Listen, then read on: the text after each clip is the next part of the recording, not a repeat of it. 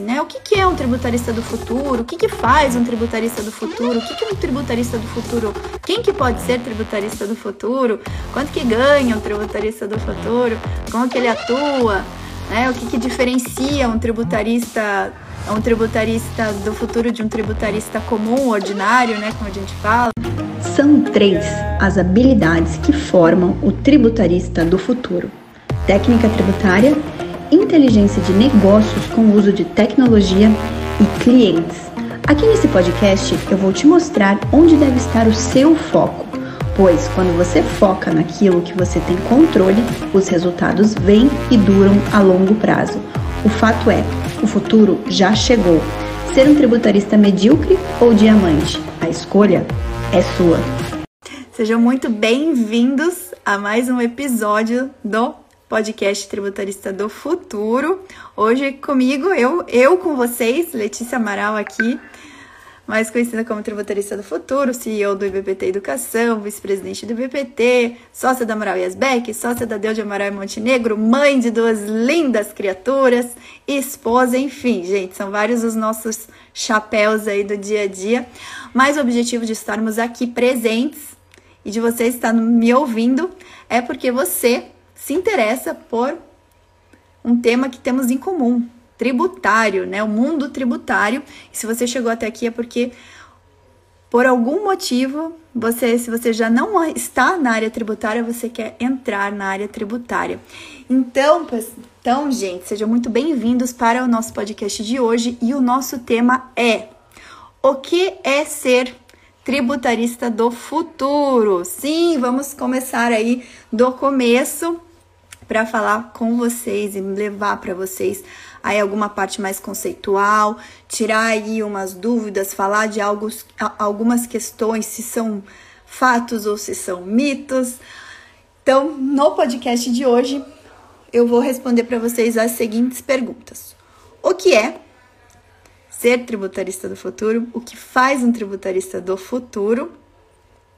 Quem pode ser tributarista do futuro, quanto ganha um tributarista do futuro, como um tributarista do futuro atua na sua vida profissional e o que diferencia um tributarista do futuro de dos demais tributaristas, ok? Então vamos lá. O que é ser um tributarista do futuro? E para responder o que é ser tributarista do futuro, eu quero contar uma história para vocês, tá? Por quê?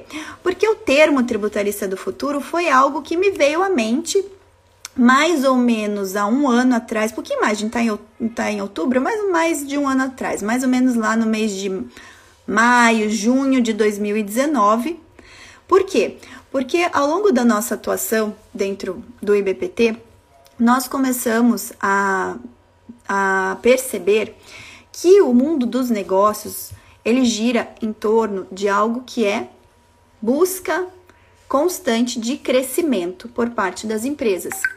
E o tributarista, ele se, ele se coloca como alguém é, muito estratégico nesse ponto, tá? Ou seja, hum, ajudar as empresas ao seu crescimento. Com tudo isso, é, nós descobrimos, depois de muitos anos de atuação e depois de deixarmos de, de ser aqueles aqueles tributaristas puramente técnicos, né? Técnicos e passivos, ou seja, sentido de receber a demanda do cliente e simplesmente tratar aquela demanda do cliente, ok? Se intensificou mais com o incremento da tecnologia. Quando nós, dentro do BPT, começamos a perceber que a tecnologia é algo aí que já faz, já fazia parte da realidade lá há cerca de 15 anos atrás e cada vez mais hoje, né? Estamos em 2020 e cada vez mais a tecnologia faz parte da vida das, das empresas, né? E, os, e as empresas têm investido cada vez mais em tecnologia e novas tecnologias.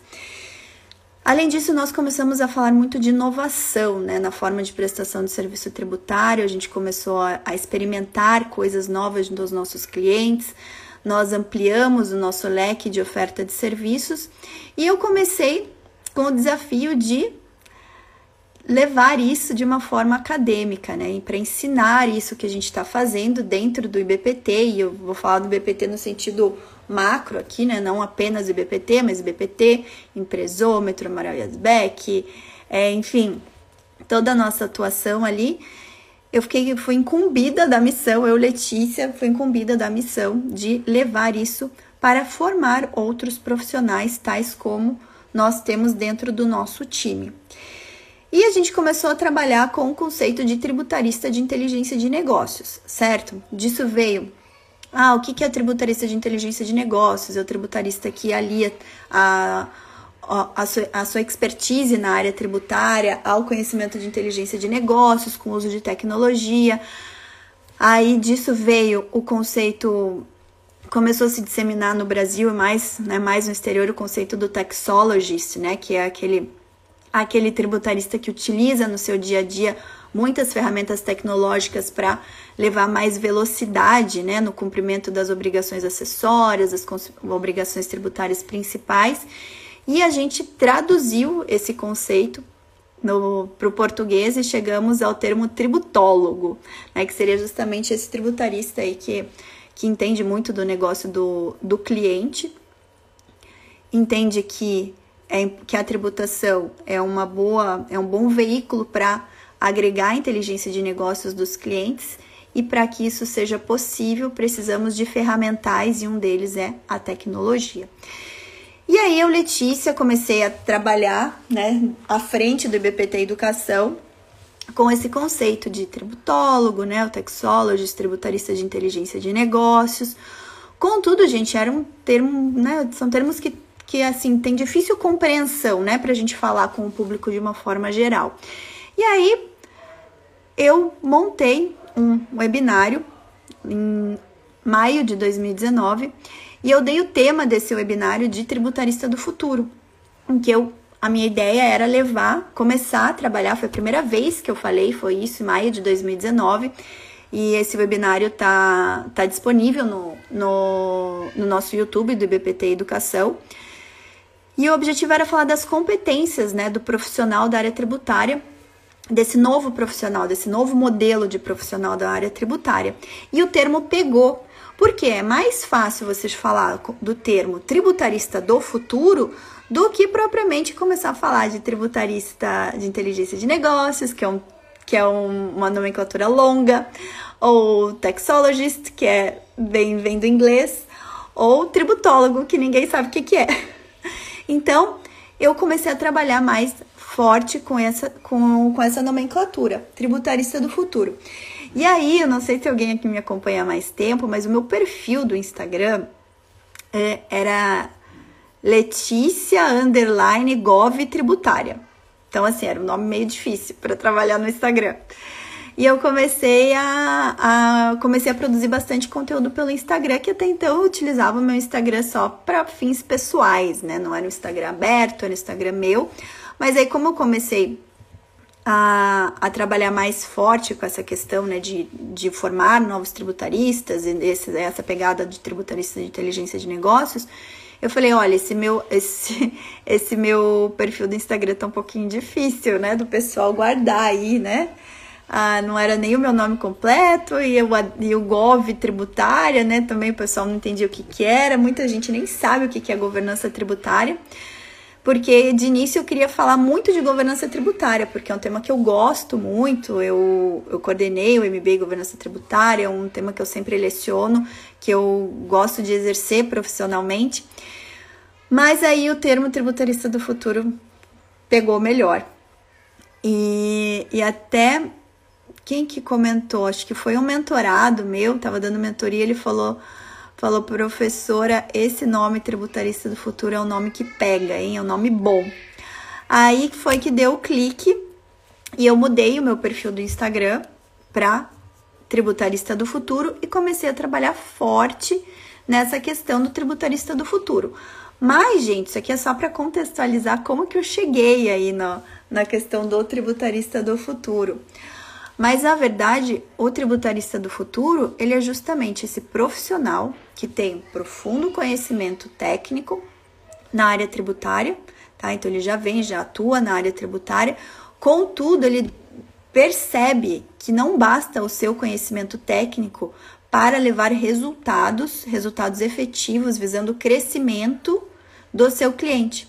Ele precisa entender do negócio do seu cliente, precisa entender da velocidade em que os negócios estão mudando, qual o papel da tecnologia no incremento desses negócios, qual, qual a importância da inovação nesses negócios, para que ele, assim, a partir do seu conhecimento de tributação, também consiga entender como ele consegue transformar esse conhecimento técnico tributário em estratégia de inteligência de negócios para os seus clientes. E aí, gente, é, o tributarista do futuro, que é o tributarista que tem esse conhecimento de inteligência de negócios, com auxílio de tecnologia, ele percebe que no seu dia a dia e para ele conseguir levar resultados para os seus clientes, ele precisa perceber que os seus clientes têm algo, uma matéria-prima, um insumo fundamental,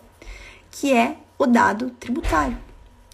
E o dado tributário, uma vez que ele é agrupado e as empresas possuem é, um big data tributário interno, só formado das suas, da, dos seus dados tributários, o que são os dados tributários? Todos os dados que compõem as obrigações tributárias acessórias e principais.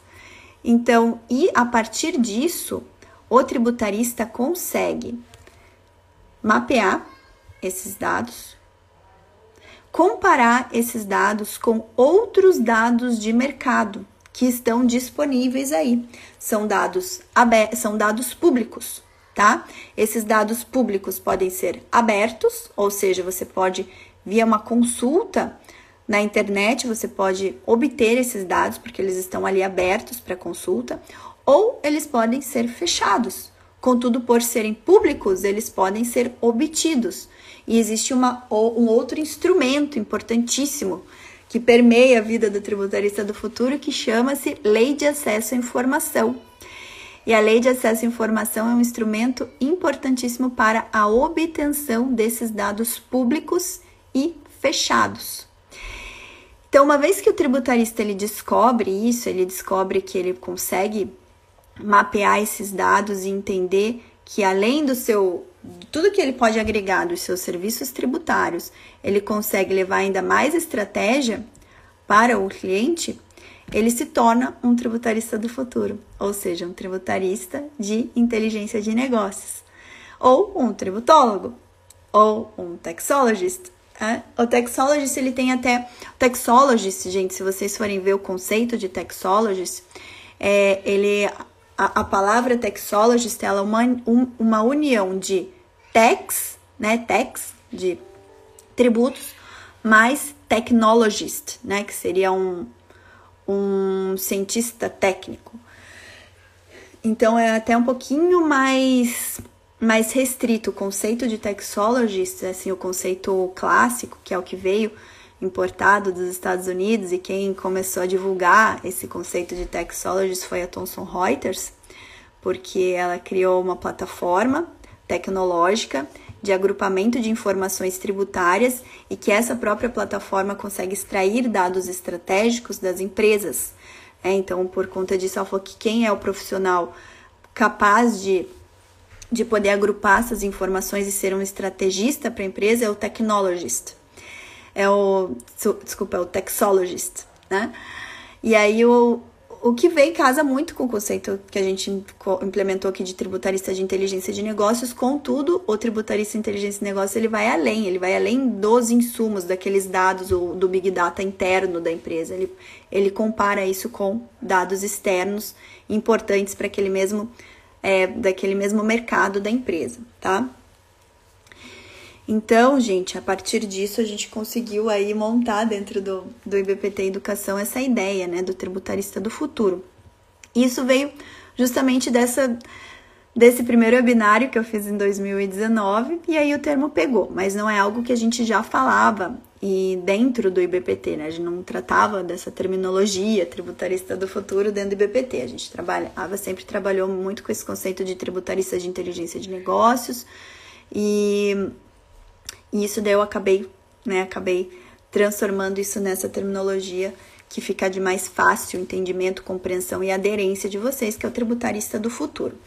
Algumas pessoas confundem, né? Ah, mas tributarista do futuro quer dizer o quê? Quer dizer que hoje eu não sou tributarista, mas eu vou me tornar tributarista no futuro, né? Seria um futuro tributarista? Não é, não é essa a ideia, né? Muito embora eu forme o tributarista do futuro do zero, né? Então também acaba agregando, mas você acaba sendo mais do que um simples tributarista. E aí vem assim a segunda pergunta, né? O que faz um tributarista do futuro. então, eu já falei o que, que é um tributarista do futuro, o que, que ele faz. O tributarista do futuro, ele é um grande conselheiro estrategista das empresas, certo? E aqui eu sempre trabalho com o conceito de atendimento empresarial. O tributarista do futuro, ele atende empresas, tá? Via de regra, ele não atende pessoas físicas. Ah, mas então não pode atender? Pode, mas não vai conseguir unir a tributação e inteligência de negócios com a pessoa física, certo? A gente une a tributação e inteligência de negócios para para negócios, né, para empresas. Então, o tributarista do futuro, ele atua especificamente para empresas, ok? E o que, que ele pode fazer para essas empresas? Ele pode prestar todos os serviços que um tributarista presta, e aí, eu, daí o que, que quais são todos esses serviços? Consultoria, assessoria tributária, é, defesa, se for um advogado tributarista, né, faz defesas judiciais, se for um tributarista, faz defesas administrativas, pode fazer planejamento tributário, pode implementar governança e compliance tributário, faz, faz tudo o que um tributarista faz. Então, o que, que o diferencia? Daí acho que a gente, a gente antecipa essa pergunta, mas o que, que o diferencia então dos demais tributaristas? Diferencia justamente porque, além disso, ele tem esse olhar estratégico para os dados tributários e consegue analisar esses dados e levar inteligência de negócios para as empresas a partir desses dados tributários, sejam internos, sejam dados externos que sejam públicos, tá? Públicos abertos ou fechados. Então, é esse, essa é a grande diferença de um tributarista ordinário, que eu costumo falar, o tributarista medíocre, do tributarista do futuro, né? Do tributarista diamante, que eu falo aqui, né? O pessoal sempre gosta de, de fazer esse trocadilho, tributarista diamante. Por que eu falo também o tributarista diamante? Porque quando a gente tem um diamante, uma pedra preciosa, alguém que, né, que, que precise, é, algo que tenha muito valor, Normalmente isso é escasso no mercado, é raro, então por isso que tem valor.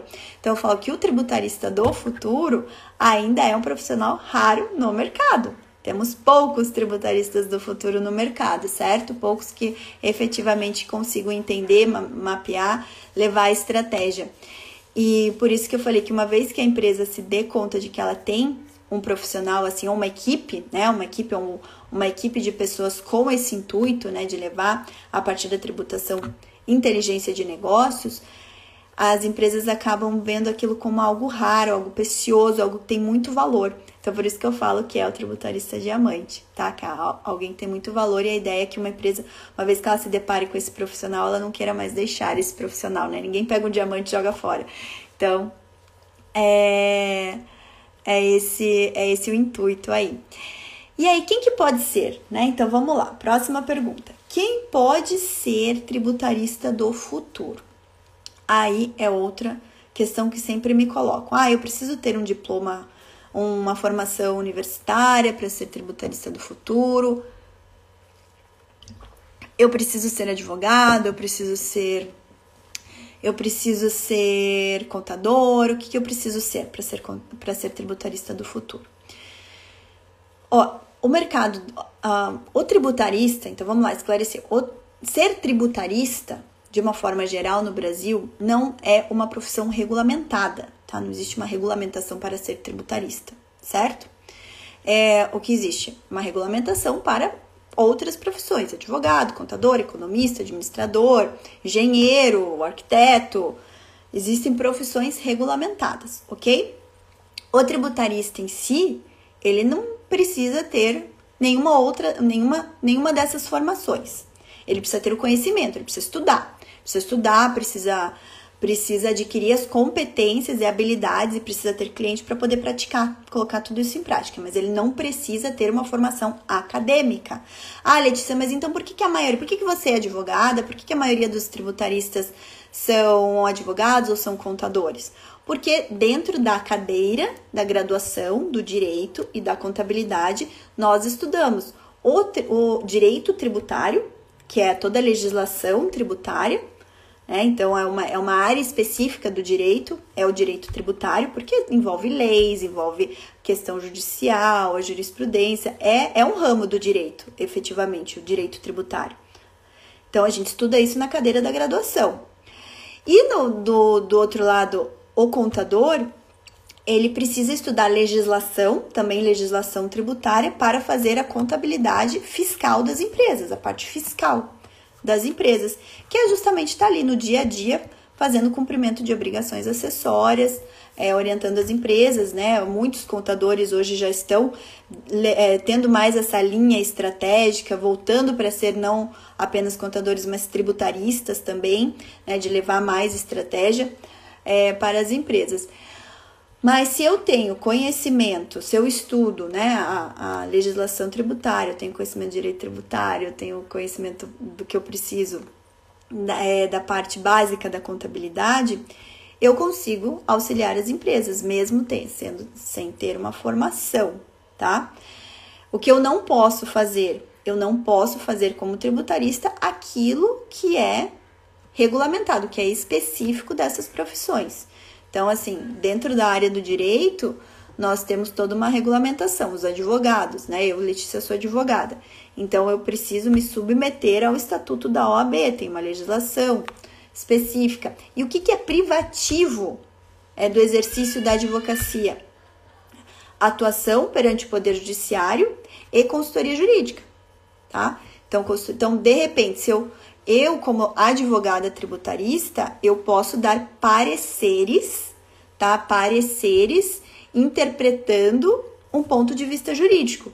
Se uma lei numa determinada situação ela é válida ou não. Então, assim, análises jurídicas, né, que, que correspondem a uma consultoria, uma, uma, uma consultoria jurídica, que é o que fala o Estatuto da OAB, é, é algo privativo do advogado, tá? Então, por exemplo, mesmo que haja um tributarista, ele não vai poder atuar no Poder Judiciário em questões tributárias, ele não pode entrar com uma ação, ingressar com uma ação, certo? Não pode. É, ah, Letícia, mas existe ali dentro do, do, da lei do juizado especial, por exemplo, que são as causas até 60 salários mínimos, tem o juizado especial federal, que via de regra ali não poderia entrar, não poderia ser sem sem a atuação do advogado? Olha, gente, é uma questão bem delicada. Por quê? Porque hoje todos os sistemas de protocolo, protocolo eletrônico e tal, exigem uma OAB. Então, assim, mesmo nessas situações, seria muito difícil, assim, você atuar perante o Poder Judiciário sem ser advogado, tá? Por uma questão prática aí, não é, não seria inviável aí é, certificado eletrônico para fazer assinatura, tá? Então, cada vez mais a, a questão da atuação no Poder Judiciário, é, a OAB tem atuado aí bem, bem fortemente para para viger, né, um, um, dispositivo até constitucional, né, que fala que o, o advogado é indispensável para a administração da justiça. E na área contábil, O que, que é privativo, né? Então aí a gente tem que ver também, tem toda uma legislação. Eu não sou contadora, não vou saber falar assim ao pé da letra, mas tem toda uma legislação que fala o que é um trabalho privativo de contador. Né? O contador que pode assinar o balanço, o contador que vai fazer a contabilidade, ele é o responsável, né, contábil da empresa. Então, toda a parte de cumprimento de obrigações ali é o contador que vai se responsabilizar pela empresa. Então, aí um tributarista que não seja contador, ele não vai poder assumir essa responsabilidade, né? Sob pena de infração aí, infração legal, infração ética também. Assim como temos outros, né, outras profissões regulamentadas, como, é, como por exemplo, administração, economia, que também tem assim funções próprias, né, que são da área, tá? Mas na área tributária tem muitas coisas que você não precisa ter formação e você consegue fazer, Tá? Por exemplo, o que, que dá para você fazer, mesmo sem ter uma formação do direito, né? mesmo sem ser advogado ou sem ser contador? Você consegue atuar na área de é, na área administrativa. Toda área administrativa tributária não você pode atuar. O que, que é área administrativa? Toda a parte de processo administrativo, seja contencioso, seja, process, seja procedimento administrativo. O que, que é procedimento administrativo, tá? Compensação, entrar com uma declaração de compensação, pedir restituição de tributos, é, entre, formular consulta, fazer pedido de consulta. E o que, que é o contencioso? Promover defesas em autos de infração em todas as até até o final da área administrativa, tá? Você não precisa ter nenhuma, você pode é, ter uma procuração, assinar em nome do cliente ou fazer o próprio cliente assinar, tá? Então isso não é necessário. E então, assim, Letícia, está me falando que se eu tiver o conhecimento, estudar, estudar, estudar, estudar, e na prática eu vou conseguir ser mesmo, ser o tributarista mesmo, ser uma, mesmo sem uma formação acadêmica. É, basicamente é isso. Com algumas restrições, que é, você não vai poder fazer nada que seja específico, seja regulamentado por algum órgão, é, órgão de classe, tá? Por alguma, ó, como OAB, CRC, é, Conselho dos Economistas, enfim, você não vai poder, mas fora o que não for regulamentado é possível fazer sim tá? E na parte da análise de dados, na parte da inteligência de negócios, precisa ter uma formação acadêmica? Também não precisa ter uma formação acadêmica nenhuma, você só precisa ter conhecimento e ter prática. Muitas vezes o teu conhecimento, dependendo do, do quão você quer é, ingressar nessa área de inteligência de negócios, de repente você não vai, você vai precisar fazer, é, ter a tua, a tua formação ali, não acadêmica, mas a tua formação mesmo, formação técnica profissional na área tributária, ter o entendimento da inteligência de negócios e depois de se capacitar em ferramentas tecnológicas. Esses dias um aluno me perguntou sobre o Power BI, se seria legal fazer cursos relacionados a Power BI. Eu acho que são super legal. Ou fazer ou construir ferramentas de BI no Excel. Existem cursos próprios para isso. Né? Então, dependendo se você vai também fazer isso você, né? Não vai, não vai pegar alguém de repente que já tem essa qualificação para ingressar à tua equipe, você vai querer fazer, você vai estudar. Então, por exemplo, eu, Letícia, hoje eu faço isso, não faço porque eu tenho gente na minha equipe, tem lá todo o pessoal do empresômetro mega capacitado. Eu não faço, tá? Então a gente terceiriza ali para o empresômetro essa parte de inteligência de, de negócios. Contudo, gente, eu, Letícia, tive que estudar marketing, mar, é, marketing digital, por exemplo, que eu não tinha conhecimento nenhum, ninguém na minha equipe tinha o conhecimento e eu tava me batendo muito na questão do marketing digital. Fiz trocentos cursos em marketing digital, continuo fazendo, inclusive. E precisei, precisei fazer uma formação acadêmica em marketing? Não, não precisei. Tem muitos cursos bons na área aí. Que eu, hoje eu tenho, não sou uma especialista, né, mas eu tenho muito mais conhecimento do que eu tinha um ano atrás certo? Aprendi muito na questão do marketing digital. A área tributária é a mesma coisa, precisa estudar. Precisa estudar, precisa se capacitar na área tributária e você vai conseguir, com isso, né, é, atender bem os teus clientes, tá? Conquistar esses clientes também. Por isso que eu também tenho que ensinar marketing para os meus alunos, sabe, gente? Então eu aprendi, mas eu ensino. Tudo que eu aprendo eu ensino também. E aí, vamos lá. Quanto que ganha? E tem perguntinha aí sobre sempre aquela pergunta, né? Quanto ganha um tributarista do futuro? Opa, vamos lá, meu pessoal. Vou dizer que é sangue, suor e lágrimas, tá? Não vou dizer que é fácil, não, conquistar um cliente, gente, é todo um processo.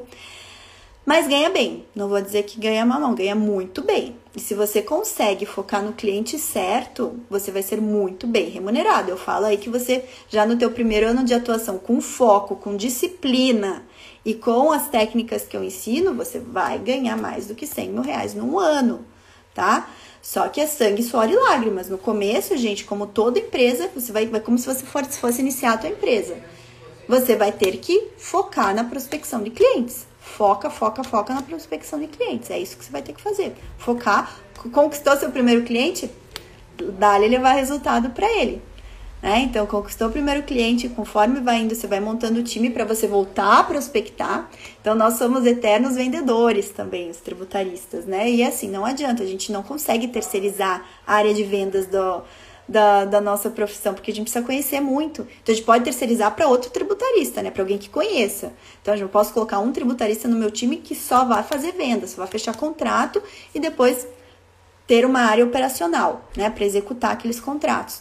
Mas é muito difícil capacitar alguém que não tenha conhecimento da área tributária para vender serviço tributário. Muito difícil porque o serviço tributário, envolvendo inteligência de, de negócios, então, mais específico ainda, exige para você fazer uma venda, que é uma venda complexa, eu já falei isso nos episódios anteriores, é, mais você vai, é, mais você vai precisar ter conhecimento técnico, tá? Porque vai vir a dúvida do cliente, vão vir as objeções, então você precisa ter esse conhecimento para você conseguir conquistar esses clientes.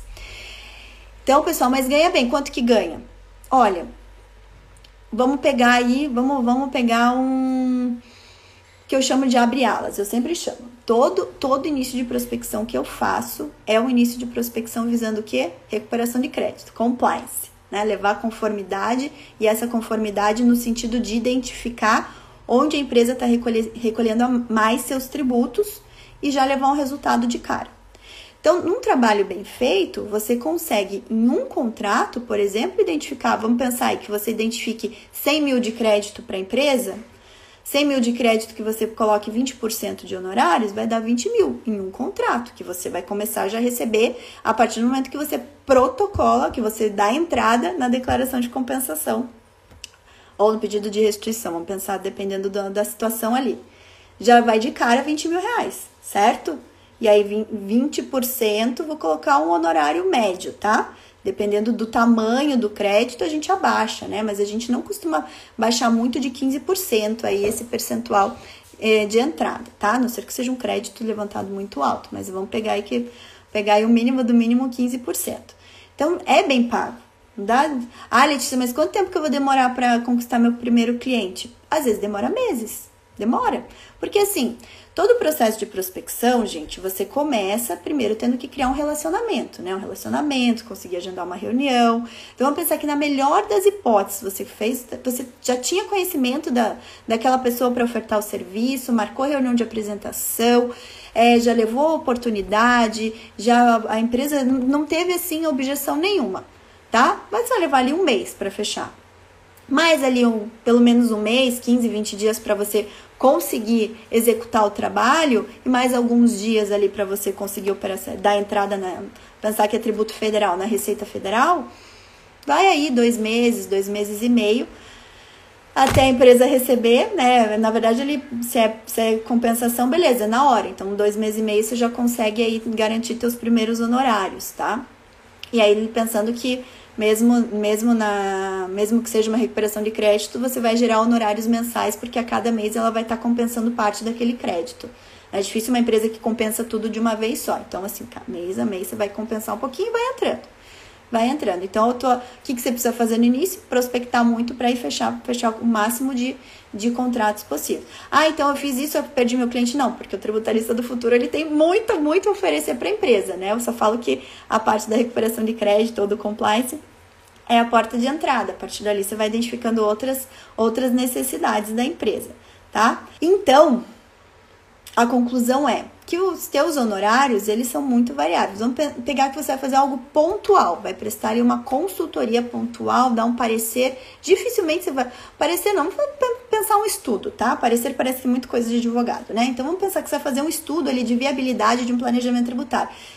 Dificilmente você vai cobrar, vai, mesmo no início de carreira, você não vai cobrar menos do que 5 mil para fazer isso.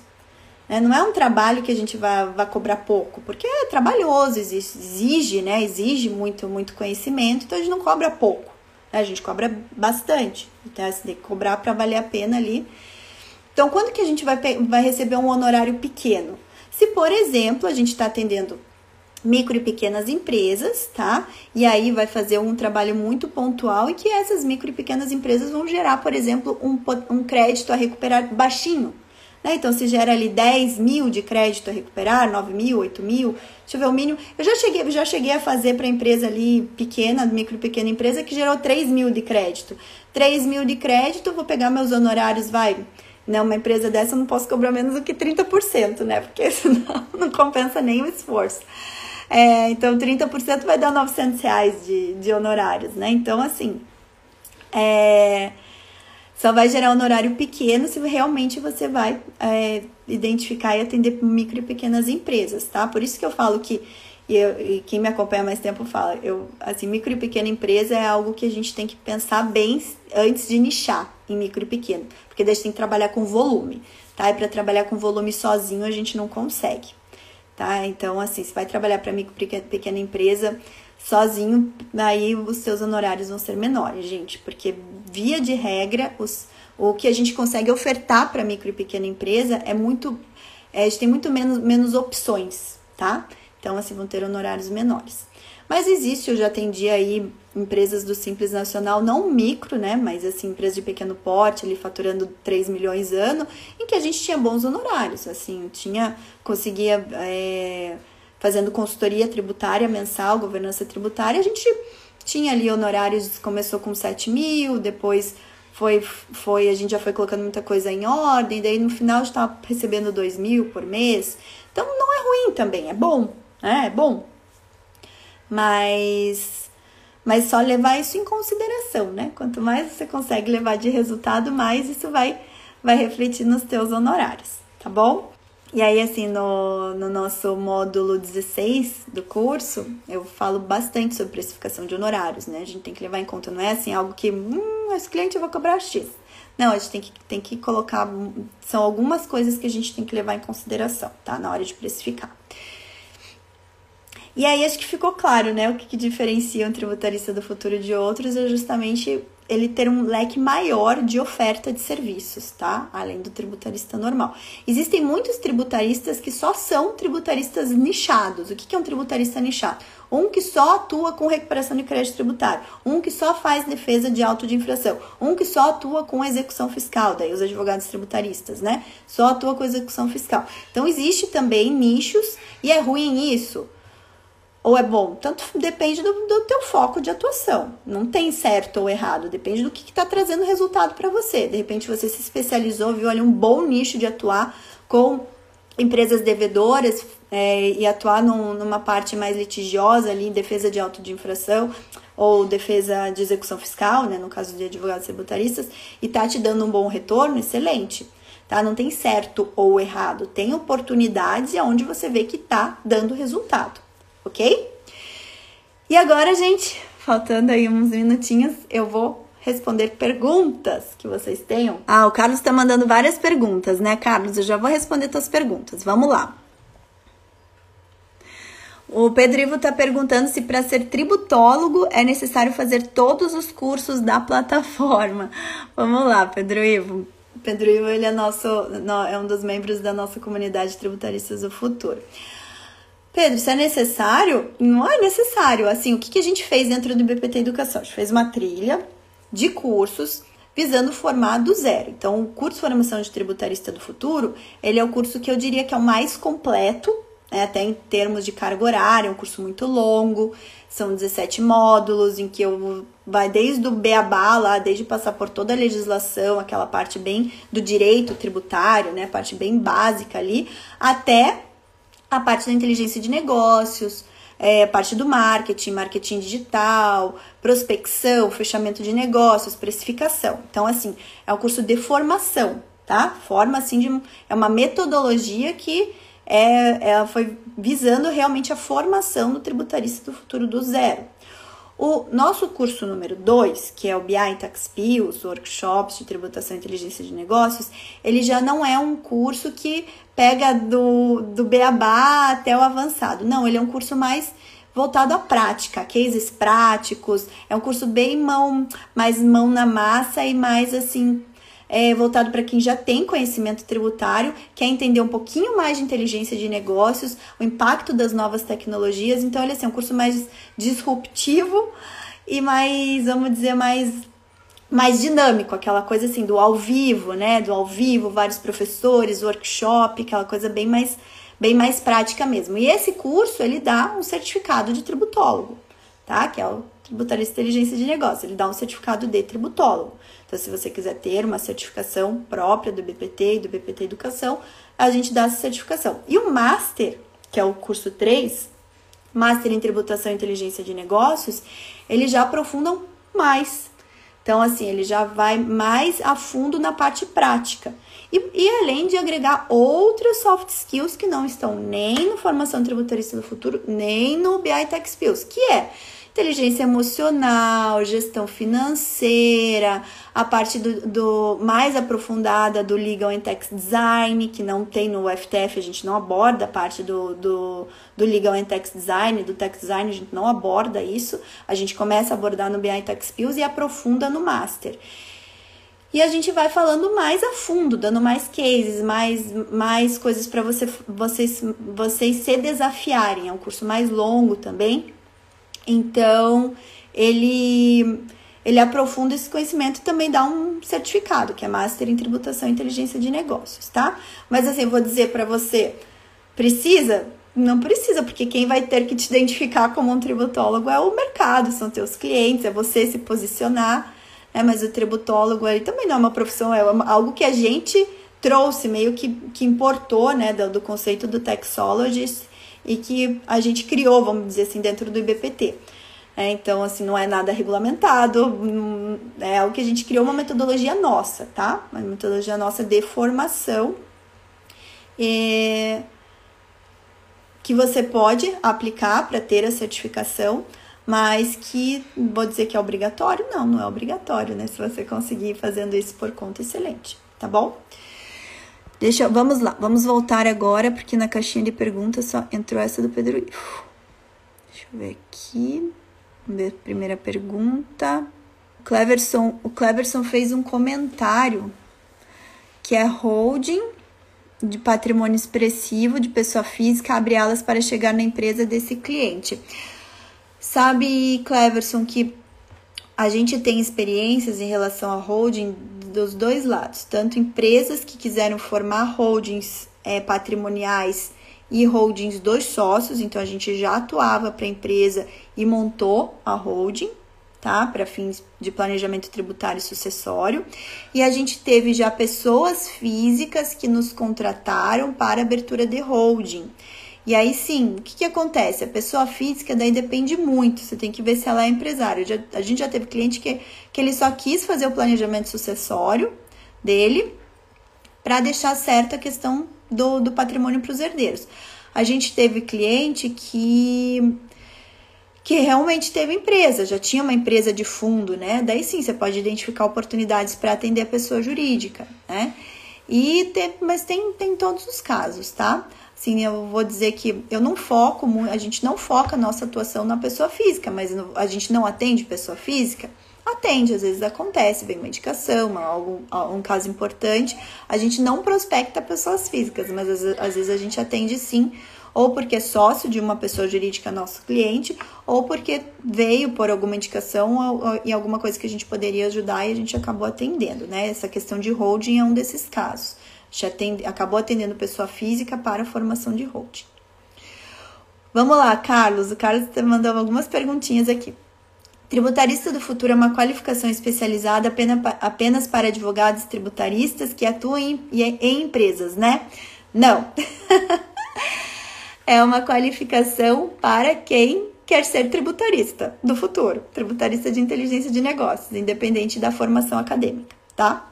E, e, se tem também, independente de ter formação acadêmica, como eu expliquei para vocês ali, acho que o Carlos acompanhou depois, né, Carlos? Vamos lá. É verdade que um advogado tributarista numa sua ação poderia torná-lo um milionário? É verdade, Carlos, é verdade sim. Por exemplo, é que assim, a gente tem que ver. É que às vezes a gente ouve falar das coisas e fala, nossa, que bom, né? Então tá todo mundo trilhardário desse mercado tributário, não é bem assim, pessoal. Então, é verdade? É verdade, porque vamos pensar na seguinte situação, tá? Vou pegar um caso prático nosso. Tem um dos clientes nossos que a gente entrou lá em 2013, se eu não me engano, 2013, a gente entrou com a ação de exclusão do ICMS da base de cálculo do PIS e da COFINS, tá? Essa ação transitou em julgado ano passado e a gente fez o e, e tinha depósito judicial, tá? Então o cliente foi lá depositar todo todo mês foi depositando. E a gente fez o levantamento desse depósito judicial esse ano. Qual que foi o valor apurado nesse, nesse levantamento de, de depósito judicial? 8 milhões de reais. Então, 8 milhões de reais, se eu tenho 10% de honorários, já dão 800 mil reais, certo? Se eu tenho 12%, 12% de honorários de êxito sobre esses 8 milhões de reais, eu já vou ter é, 1 milhão e 600? Ai, gente, a matemática da Letícia, que coisa horrorosa. Então, mas enfim, já vai dar mais do que um milhão, né? Via de regra, vai dar mais do que um milhão. Então, é verdade, uma só ação. Contudo, é uma ação que, que começou lá em 2013 e que a gente começou a levantar honorários esse ano, 2020. Então, demorou sete anos. Sete anos. Então, ao longo dos anos, isso vai formando um bom, um bom uma boa poupança para a empresa e, um bom, e bons honorários para o advogado? Sim, mas demora, tá? Então, o que, que a gente ganha nesse meio tempo? A gente ganha honorários de entrada, daí às vezes a gente consegue cobrar honorários de entrada, às vezes a gente não consegue, depende da negociação, depende do tema. Às vezes a gente consegue cobrar honorários por obtenção de liminar.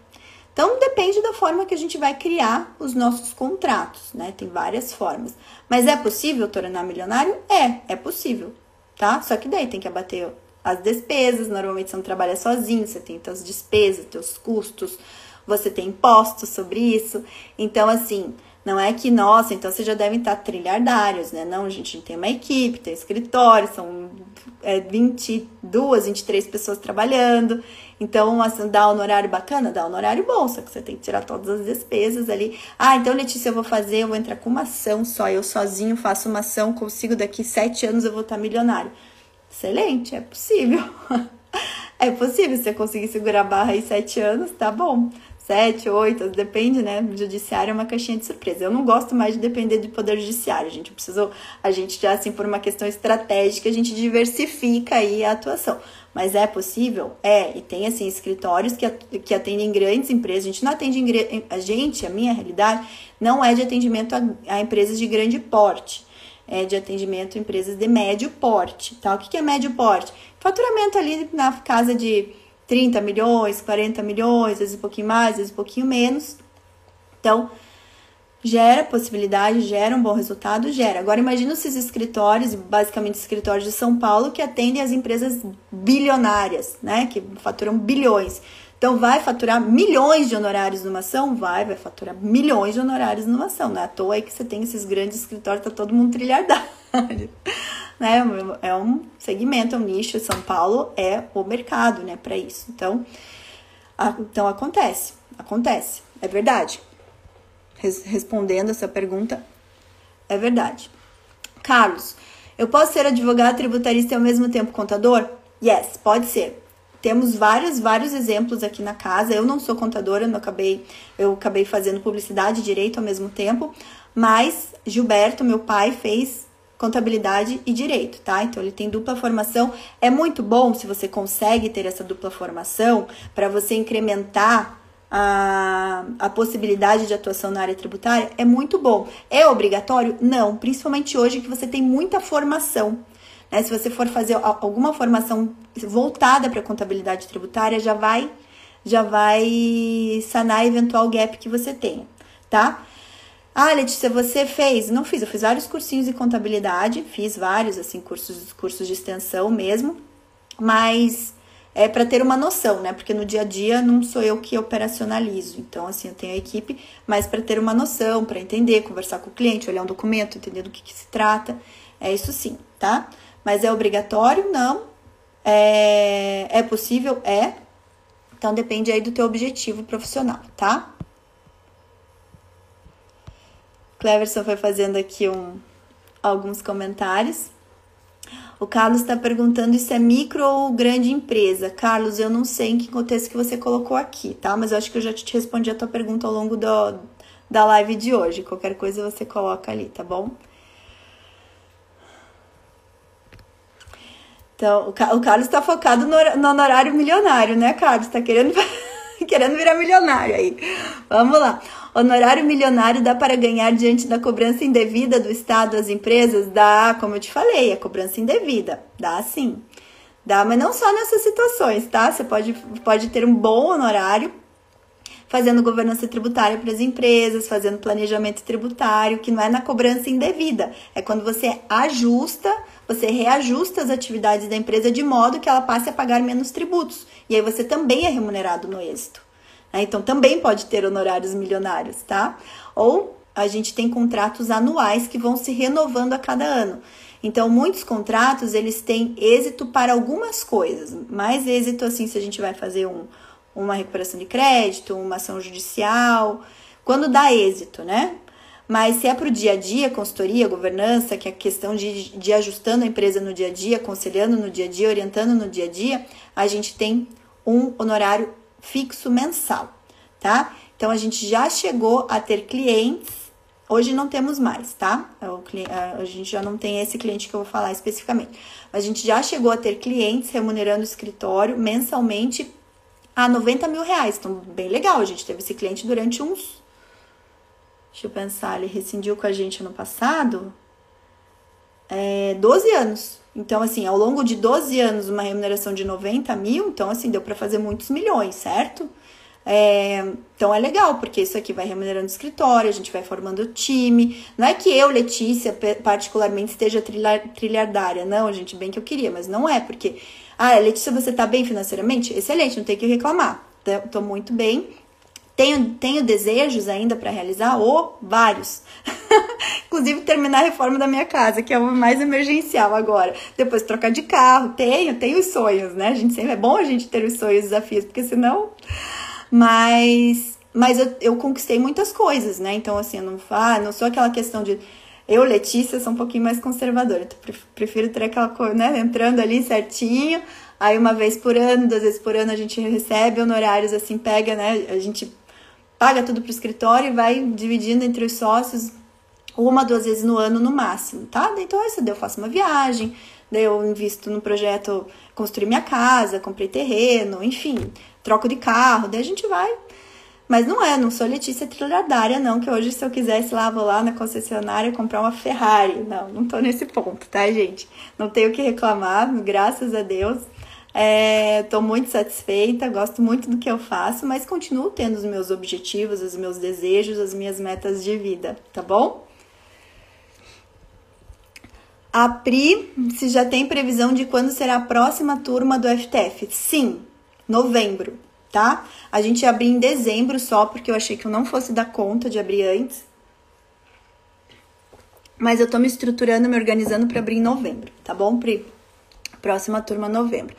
É, desafios, mas vai, vai dar certo, novembro. Carlos está perguntando se os cursos são EAD. São, Carlos, todos, tá? Todos EAD. A gente tem também, quando fora da pandemia, também tem turma presencial, tá? Mas é isso aí. Ai, Léo, obrigada por fazer o cálculo para mim, Léo. Letícia, que horror, né? Mas tudo bem. Letícia, Letícia e a matemática nunca foram muito amigas. Não, gente, eu, eu, sempre fui boa aluna, de, boa aluna de matemática, tá? Mas acho que aqui pensar tudo muito ao mesmo tempo, o cérebro deu uma falhada. Mas tudo bem. Clóvis, seria um compliance. O que, Clóvis, que seria um compliance? Compliance é quando a gente leva conformidade para a empresa, certo? Compliance tributária é conformidade na área tributária. Então, a gente tem, dentro da governança tributária, a gente tem uma, uma parte dela que é voltada ao compliance tributário e o abre alas de compliance que eu falo é quando a gente vai buscar conformidade em relação a um tema específico que a empresa está recolhendo mais tributos. Então, a gente vai buscar o quê? Vai buscar é, recuperar esses tributos pagos indevidamente para trás e ajustar os recolhimentos futuros, tá? Carlos, vamos lá, última pergunta, gente. Já passamos de uma hora de live aqui. Instagram não tá mais cortando a gente, né? Mas vamos lá. Quem faz o contrato é o advogado tributarista para as empresas? Tá. Gostaria de saber se as cláusulas são feitas por esse advogado ou, ou um advogado especializado em contrato. Tá, então vamos lá, Carlos. Se você não é advogado e você é tributarista e precisa ter contrato um, vai ter que ter contrato com o seu cliente, mais indicado é que esse contrato seja feito sim por um advogado ou vistado, porque ainda mais hoje, gente, que os contratos precisam ter cláusula de confidencialidade, cláusula de quebra, o que, que acontece se o cliente desiste, se você cliente, se você desiste, né? Cláusula de rescisão, cláusula de compliance, tá? Cláusula de LGPD, né? Para questão para a questão dos dados pessoais. Então, assim, hoje eu não recomendo que um contrato de prestação de serviço seja, seja feito por alguém que não seja advogado. Precisa ser advogado. Se você é um advogado tributarista, você pode ser que você mesmo tenha condições de fazer esse contrato, não precisa levar para um, um advogado especialista em contratos. A gente faz os nossos próprios contratos, né? Mas, mas a gente está sempre, como a gente atua também na área empresarial, a gente está sempre também implementando programa de compliance, LGPD, então tem pessoas na equipe com essa expertise que conseguem deixar os contratos e a gente tem comitê de compliance também, né? Então todos os contratos precisam passar pelo comitê e eles têm que estar adequados. Mas se você não é um advogado e, ou não tem experiência com contratos, daí sim, Carlos, é bom sim, é importante, fundamental que passe pelo crivo de um advogado especialista em contratos, tá? Porque ainda mais nessa área tributária que você vai ter a questão da responsabilidade. O que, que acontece se você fez uma recuperação de crédito para o teu cliente e ele sofreu uma fiscalização e foi autuado? Né? Houve uma glosa. E aí, qual, como que fica a tua responsabilidade? Então, tudo isso tem que estar previsto no contrato, tá? Então, o contrato, sim, é algo bem importante, tá, gente? Algo bem importante mesmo. Inclusive, tema, tema para nossa, para uma aula nossa lá na comunidade. Me cobre, Pedro está aí, me cobra. Essa é uma, uma, aula importante, aula de contrato de prestação de serviços, tá? E quando assim que possível, também vou disponibilizar para os alunos, porque esse é um tema importantíssimo, tá? Contratos de prestação de serviço.